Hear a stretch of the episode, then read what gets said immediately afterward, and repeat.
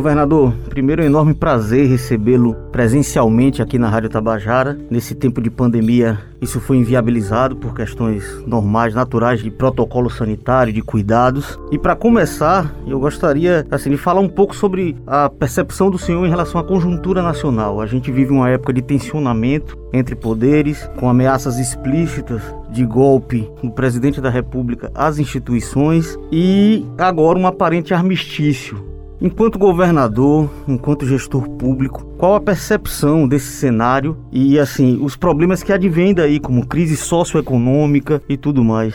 Ao longo desses últimos anos, a sociedade brasileira como um todo tem pago um preço muito alto, exatamente por essa falta de compreensão de que a missão de um gestor, seja ele presidente da República, governador, prefeito, é trazer, no mínimo, esperança para o seu povo. Essa disputa constante essa rinha constante que se montou no Brasil desde 2019, ela tem trazido prejuízos enormes para a sociedade. Não bastasse as relações que eram extremamente complicadas entre os poderes, veio uma pandemia. E essa pandemia exigia a união de todos para o seu enfrentamento. E todos nós fomos testemunha de que, ao longo de 2020 e até hoje, nós não tivemos unidade nas ações nos três níveis do governo que eram eh, eh, extremamente importante que nós tivéssemos essa unidade. Isso fez, logicamente, que nós pagássemos um preço muito alto.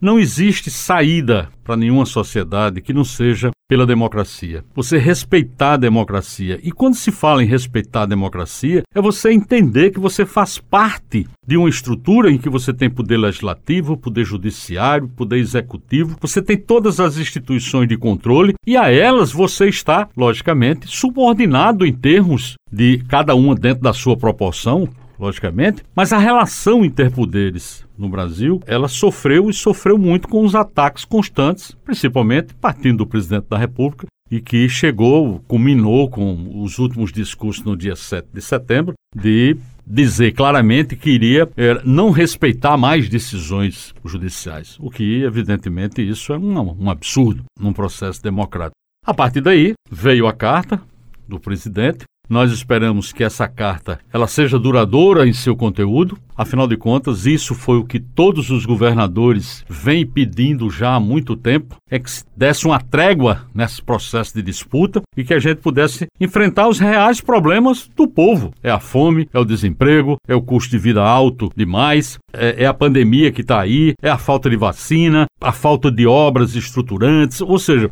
esse é o mundo real. Esse é o mundo real. E nós simplesmente esquecemos esse mundo real e a disputa ficou única e exclusivamente numa disputa quase, eu diria que insana, política. Então passamos a ter uma crise sanitária, uma crise econômica extremamente séria no país e uma crise política também muito séria. E, como eu sempre gosto de dizer, enfrentamos também uma crise da verdade. As pessoas começaram a se utilizar dos meios de comunicação, principalmente da, da internet, nas redes sociais, para criar fake news em torno do que você acha que deve colocar, publicar, sem um mínimo compromisso com a verdade. Eu defendo muito a imprensa livre nesse momento, exatamente por conta disso, porque nós vivemos crises e uma das piores crises desse momento é a crise da verdade. Então, esse cenário nacional, ou ele muda agora de verdade, ou nós vamos é, levar esse país ao fundo do poço.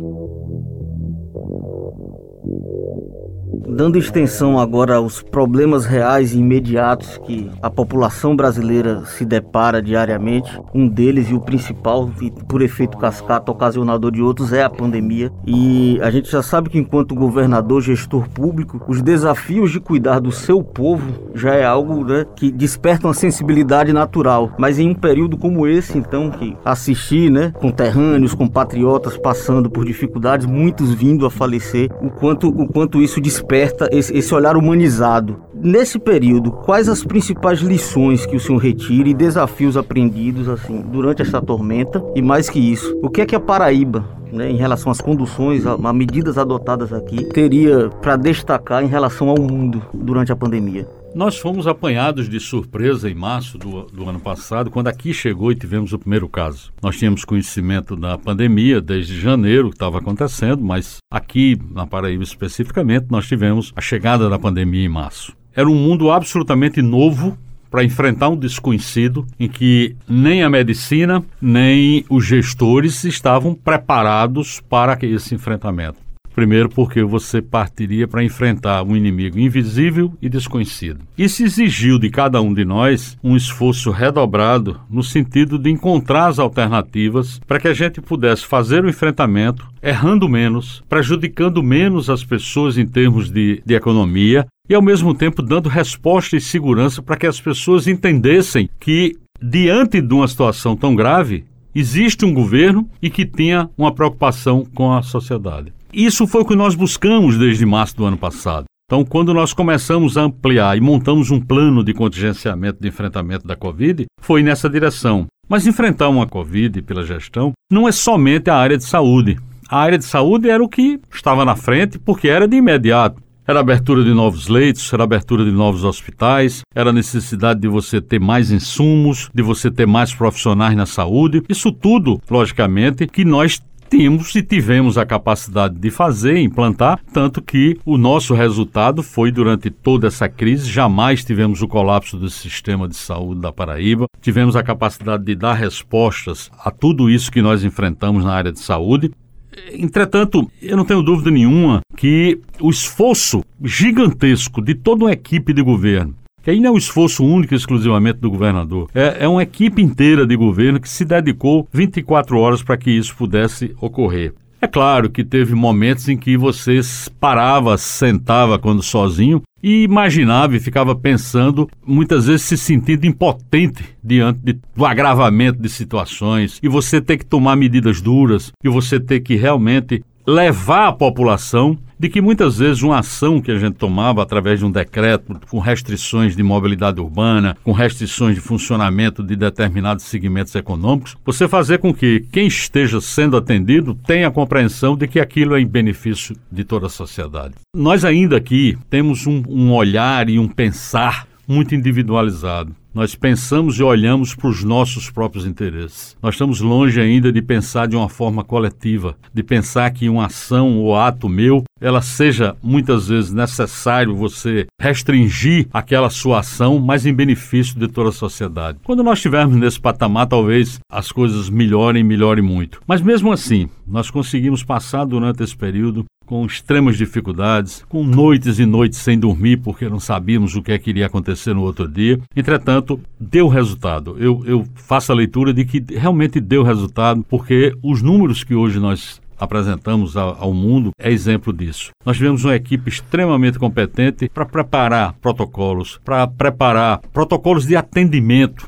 nós tivemos vários protocolos de atendimento que foram referências para o Brasil todo. Referências serviram de base para que outros estados também utilizassem o mesmo protocolo que nós aqui elaboramos. A Secretaria de Saúde teve essa capacidade. Então, eu tenho certeza absoluta que quando essa pandemia passar, nós vamos sair diferentes. Eu, eu, espero que realmente a gente tenha e o mundo tenha compreensão, de, depois de ter perdido quase 5 milhões de pessoas no mundo, de que a sociedade precisa entender que as pessoas dependem uma das outras para viver. Isso é uma coisa que ficou muito claro nessa pandemia. É, individualmente você não conseguiria jamais avançar, mas coletivamente sim. E é triste ter que aprender isso. Né? Nós estamos vivendo hoje esse exemplo da falta de coletividade. Os Estados Unidos é exemplo disso. Vacinou 48% da população, não consegue vacinar mais gente e os casos estão pipocando. Porque nós precisamos pensar que a vacinação, que é a única forma de se proteger realmente contra o vírus, não é uma ação apenas individual. Você se protege, logicamente, com a vacina. Mas se todas as pessoas estiverem vacinadas, você não permitirá que o vírus fique passando e contaminando outras pessoas. É um processo, é assim. Você só consegue debelar uma pandemia quando você tem mais de 70%, 80% da população vacinada. E se não conseguir vacinar essa, você não vai sair da pandemia. E isso é o que eu falo nesse que eu falei anteriormente aqui, de pensar coletivamente. Você não pode de forma nenhuma imaginar, eu não vou tomar vacina. Ah, porque eu tenho direito. Tem, você tem o direito se você morasse numa ilha deserta. Aí você teria esse direito. Mas se você mora e convive em sociedade, você tem a obrigação de se proteger para proteger o semelhante. É, é essa é uma leitura que é, é difícil, às vezes, ter essa compreensão, mas é necessária. E nós precisamos que a sociedade como um todo entenda que nós só vamos sair dessa pandemia se tivermos esse espírito de coletividade. Senão, ficará muito difícil para muitos, muitos lugares aí.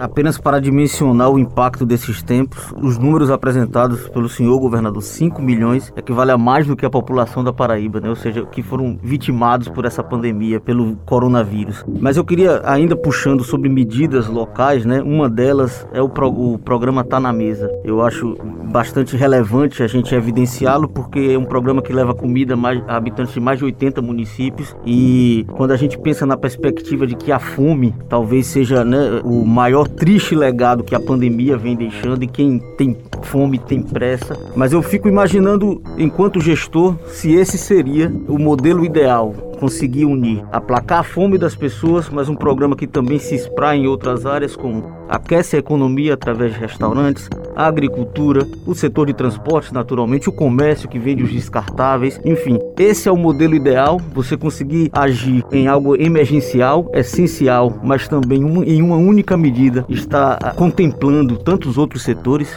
Eu, eu acredito que o modelo concebido para o programa Está na Mesa, ele é um modelo que traz todas essas características. Primeiro, chegar rapidamente a muitos municípios, o que nós não conseguimos pela burocracia interna que existe dentro do serviço público. Para você abrir um restaurante popular nos moldes convencionais, você leva oito meses. Oito meses para fazer um restaurante popular funcionar. E nós queríamos que tivéssemos a possibilidade de abrir muitos municípios os, nos moldes do restaurante popular. E aí foi quando decidimos fazer esse chamamento para restaurantes locais atenderem nos moldes dos restaurantes populares. Infelizmente, o Brasil voltou para o mapa da fome, uma coisa que tinha saído há muito tempo atrás. A gente sabe que isso foi uma derrota muito grande do país, pela, da economia do país. E Muita gente imagina que a pandemia foi, foi, foi responsável por isso. Não, não, não foi só a pandemia, mas tem que lembrar que antes da pandemia o Brasil já tinha 12 milhões e meio de desempregados. E que nada foi feito, mesmo antes da pandemia, para que a gente pudesse ter um volume de empregos sendo gerado, a economia sendo reativada, de forma que gerasse emprego para que essas famílias pudessem serem reintegradas. Ora, quando veio a pandemia, houve um agravamento. Hoje nós temos quase 15 milhões de desempregados. Então, isso, logicamente, que a pandemia agravou. Entretanto, a insegurança alimentar, ela se agravou realmente, porque as pessoas tiveram que ficar, de certa forma, isoladas, as atividades econômicas, muitas foram suspensas as suas atividades e muitas pessoas que dependem do dia a dia e que não têm um vínculo de emprego, de carteira assinada ou emprego fixo, que depende do dia a dia para ter o seu faturamento e a sua renda mensal, essas pessoas foram quase que alijadas do processo. Do guardador de carro, o cara que tira o sustento dele guardando carros, e muitas vezes os carros não estavam mais lá. Os carros não estavam mais lá, então essas pessoas foram afetadas. E isso tudo fez com que o agravamento da insegurança alimentar tivesse acontecido. Na Paraíba, nós fizemos programas muito fortes nessa linha. Eu sempre digo que a gente conseguiu quase que adquirir 2 mil toneladas de alimento da agricultura familiar para fazer distribuição entre as famílias. Nós distribuímos mais de um milhão e meio de cestas básicas.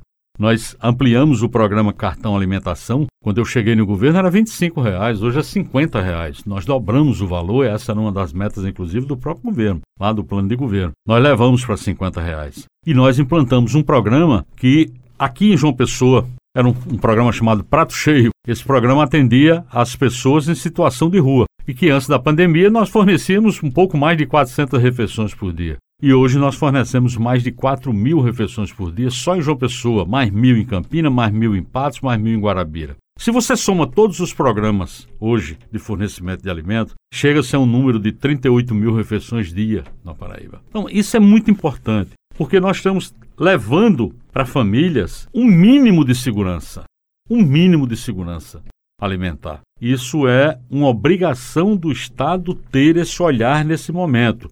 Não, não podemos abrir mão disso, em função de que a economia ainda não está dando resposta, que a geração de emprego ainda não está no número que seja o ideal, longe disso, e que, infelizmente, faltam políticas públicas nacionais voltadas para essa área.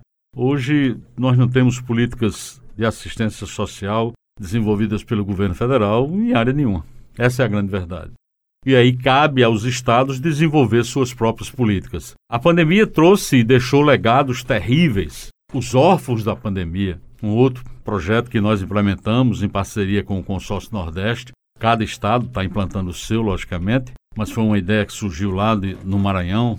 O governador Flávio Dino começou isso lá e, e, e apresentou no, no, no consórcio Nordeste e vários estados implantaram. Aqui nós mandamos uma lei para a Assembleia. São mais de 700 crianças que ficaram órfãs, pai e mãe, gestores que, com os quais eles moravam, e que de repente se vê no mundo sem nenhuma proteção. E o Estado tem a obrigação com isso. E eu quero realmente que essa marca fique no governo. Nós somos um governo de inclusão, um governo de proteção, que cuida das pessoas em todas as suas áreas, das comunidades invisíveis, das comunidades dos presídios, em que nós estamos fazendo um trabalho extremamente importante, reconhecido hoje pelo Conselho Nacional de Justiça. Mas esse trabalho todo que se faz, ele tem o foco, acima de tudo, que eu acho que é o mínimo que você tem que imaginar enquanto governador, é o foco nas pessoas. Afinal de contas, você é governador para quê? Você é governador para tentar melhorar as condições de vida da população a partir do desenvolvimento do próprio Estado. E isso eu acho que a Paraíba tem conseguido dar respostas nesses últimos dois anos e oito meses aí que nós estamos à frente do governo, com uma gestão fiscal eficiente, com a capacidade de investimento alta e com programas sociais extremamente importantes. O senhor citou o consórcio Nordeste, e esse era o tema dessa próxima pergunta, porque além de soluções coletivas, de políticas públicas em conjunto, troca de experiências, como citado o programa de assistência aos órfãos, filhos de vítimas da pandemia do coronavírus, o consórcio, de uma forma ou de outra, muitas vezes tem se apresentado como um foco de resistência a algumas ações aparentemente negligentes do governo federal ou antirrepublicanas até. Então, além desse modelo coletivo de buscar soluções para problemas comuns entre os estados do Nordeste, a gente pode colocar o consórcio também como um exemplo de, de política progressista dentro do, do Brasil? Veja bem, o Nordeste, ele tomou essa, essa posição política desde as eleições de 2018. Então, nas eleições de 2018, o posicionamento da grande maioria dos governadores do Nordeste foi nessa posição nessa direção. A formação do consórcio Nordeste, que se consolidou em 2019, ela foi antes, mas ela se consolidou em 2019, ela trouxe, primeiro, uma experiência fantástica e um exemplo para o Brasil todo de como fazer política com pessoas que pensam diferentes, governadores que pensam diferentes, mas que têm o mesmo objetivo.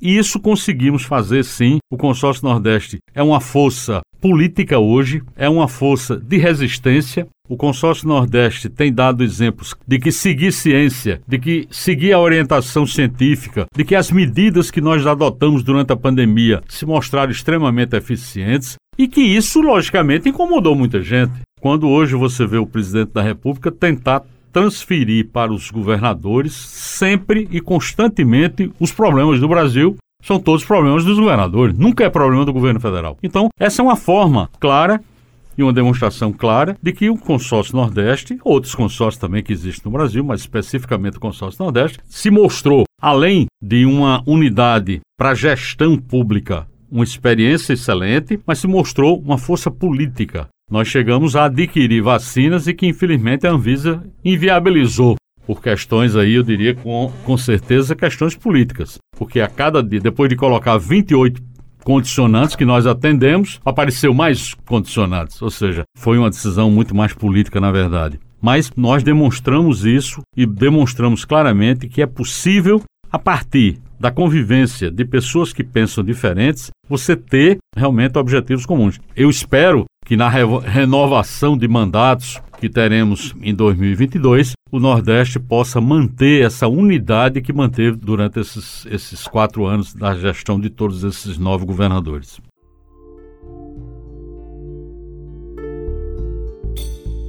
Governador, queria agradecer demais a disponibilidade para essa conversa e deixar uma questão final, respeitando naturalmente a ciência, que ainda bem a Paraíba não está sob um governo negacionista, mas assim, no campo da perspectiva, lógico que não tem como fazer uma, um exercício de futurologia nem de evidência em torno disso, mas com os dados que tem em mãos, ou, ou uma expectativa, enfim. O paraibano, o brasileiro, em janeiro, qual o cenário que se desenha para a gente no, no, no, ritmo que seguimos? Eu fiz uma previsão uma, há muito tempo atrás, era em questão de números, de projeção de números de que em outubro toda a população acima de 18 anos estaria vacinada pelo menos com uma, uma dose. graças a Deus esse número antecipou. Hoje já tem municípios vacinando até abaixo de 18 anos. Mas hoje a gente já tem essa condição de celebrar isso. Eu espero, porque tudo é função de projeções que são feitas pelo Ministério da Saúde, de entrega de doses de vacinas, que muitas vezes não, não acontecem. Eu espero que a gente possa chegar, realmente, a gente possa chegar em janeiro com uma população com as duas doses, que é o que nos interessa, totalmente protegida, pelo menos acima de 60%. Isso fará com que a gente tenha condições de respirar novos ares, ter condições de voltar a uma vida dentro do que a gente chama novo normal, porque, na verdade, nós vamos ter que conviver ainda muito tempo com essa doença até que ela vire uma doença comum como outra qualquer, como uma gripe, como um resfriado que a gente convive todo ano. E que as campanhas de vacinação ela passe a ser uma coisa rotineira. Eu torço e espero realmente que janeiro a gente tenha condições, obviamente que estaremos, mas eu espero que a gente esteja numa condição